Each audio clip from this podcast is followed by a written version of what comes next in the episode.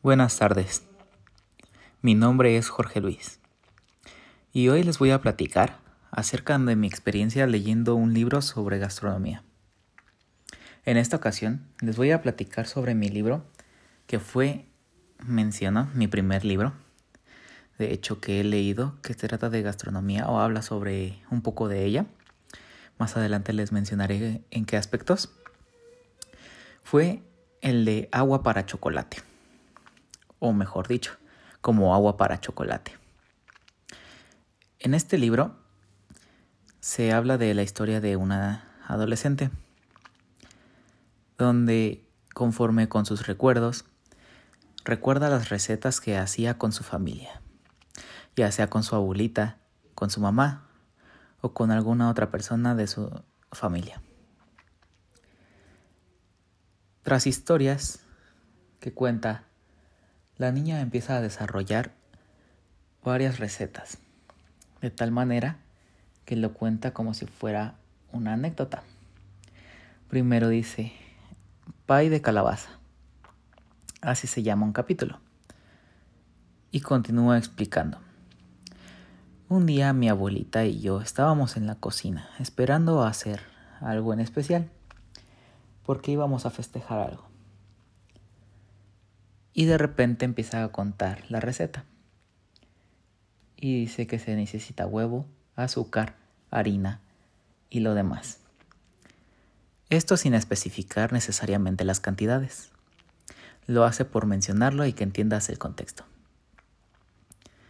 Luego se desarrolla toda la historia y culmina con la preparación del postre o el platillo que mencionaba el capítulo. Entonces, este libro fue, como mencioné antes, uno de mis libros favoritos. No necesariamente porque sea el primero, sino que este libro me agradó mucho desde un principio. Yo no sabía de que había libros de gastronomía sobre novelas o así. Y escuché a mis compañeros decir que este libro era muy bueno. Y entonces le pedí a mi mamá dinero para que me comprara mi libro. Y aparte me sirvió para una actividad de comunicación efectiva. Entonces lo compré y primero investigué si era relacionado con la gastronomía. A lo que al fin de cuentas encontré que sí. ¿Por qué? Porque nos menciona recetas y en esas recetas se basa su historia. Es un libro muy entretenido y encantador para pasar el rato.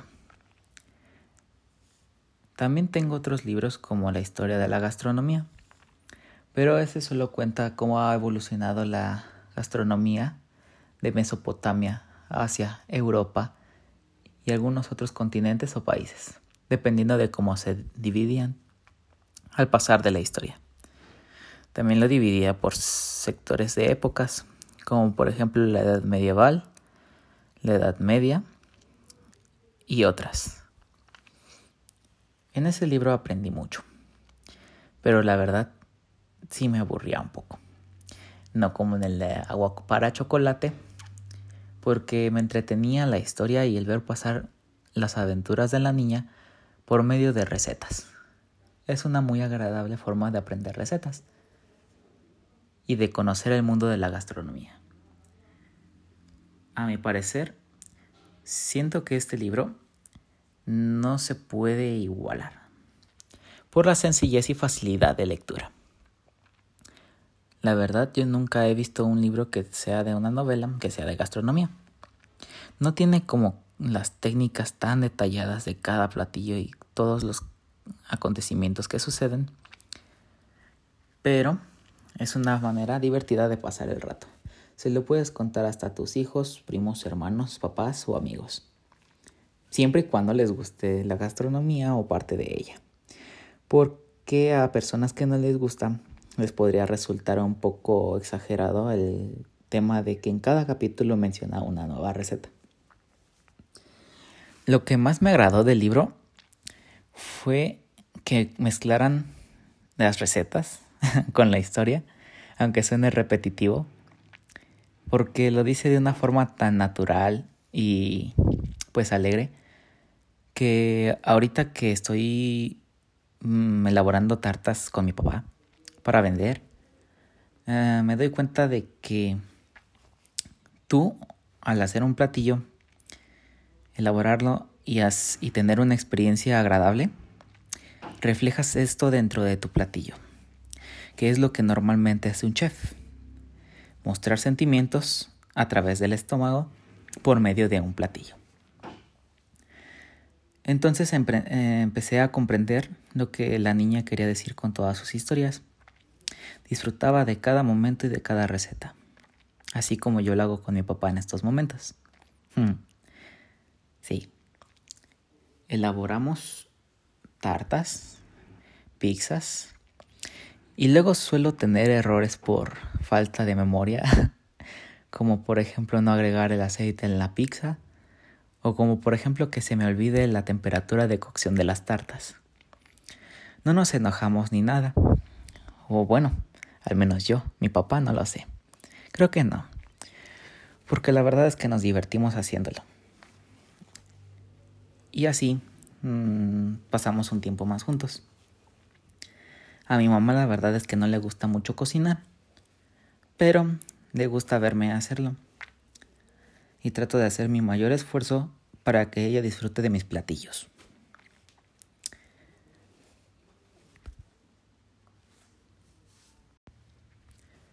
En el libro también mencionan algunas partes que necesariamente se necesita estar de buen humor o feliz para que un platillo salga bien y tenga un buen sabor. ¿Esto por qué? Porque lo haces de buena manera y quieres que sepa lo mejor que se pueda. Y así me pasa a mí. Siento que tengo que ver mucho con ese libro. Siento como una conexión especial. No sé si es porque es el único que he leído o por qué será. Pero yo también me han dicho las personas que depende de mi humor el platillo que esté cocinando está bueno o esté mal. Porque luego hay veces en que me hacen hacer las cosas a fuerzas como hazme esto de comer para allá, o hazme esto otro para allá, o este día quiero tal cosa, así, punto. Y yo lo elaboro, pero no tiene un buen sabor así como todos quisiéramos. Ni yo, ni yo me conformo con el sabor que le doy a la comida cuando estoy de esa manera. Pero cuando estoy feliz, eh, me doy cuenta de que hago los platillos de una mejor manera, de mejor elaboración. Y me esfuerzo porque tengan el mejor sabor posible. Los voy probando, los voy combinando para ver qué sabores puedo contemplar e intercambiar. Y así elaborar un platillo que esté muy bueno y satisfaga a todos mis comensales, que en este caso es mi familia, y no solo mi familia personal, también mi familia más cercana, como mis tíos, ah, mis primos y ya porque ya no tengo abuelitos. Jeje.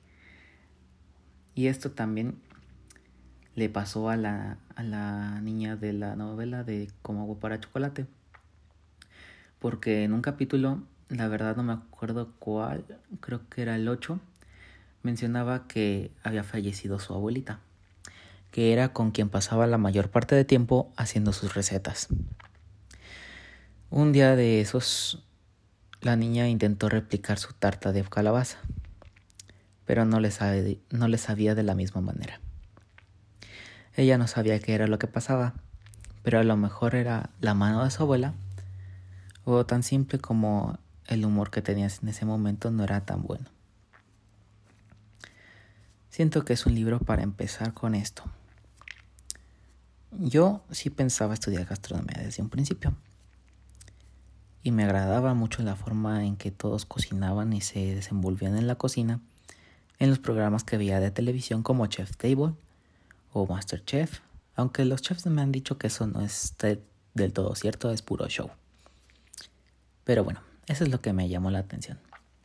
Y siento que este libro fue como un complemento para mi elaboración como una persona que quiere estudiar gastronomía. Porque por algo tenemos que empezar, ¿no? Y bueno, pues voy empezando.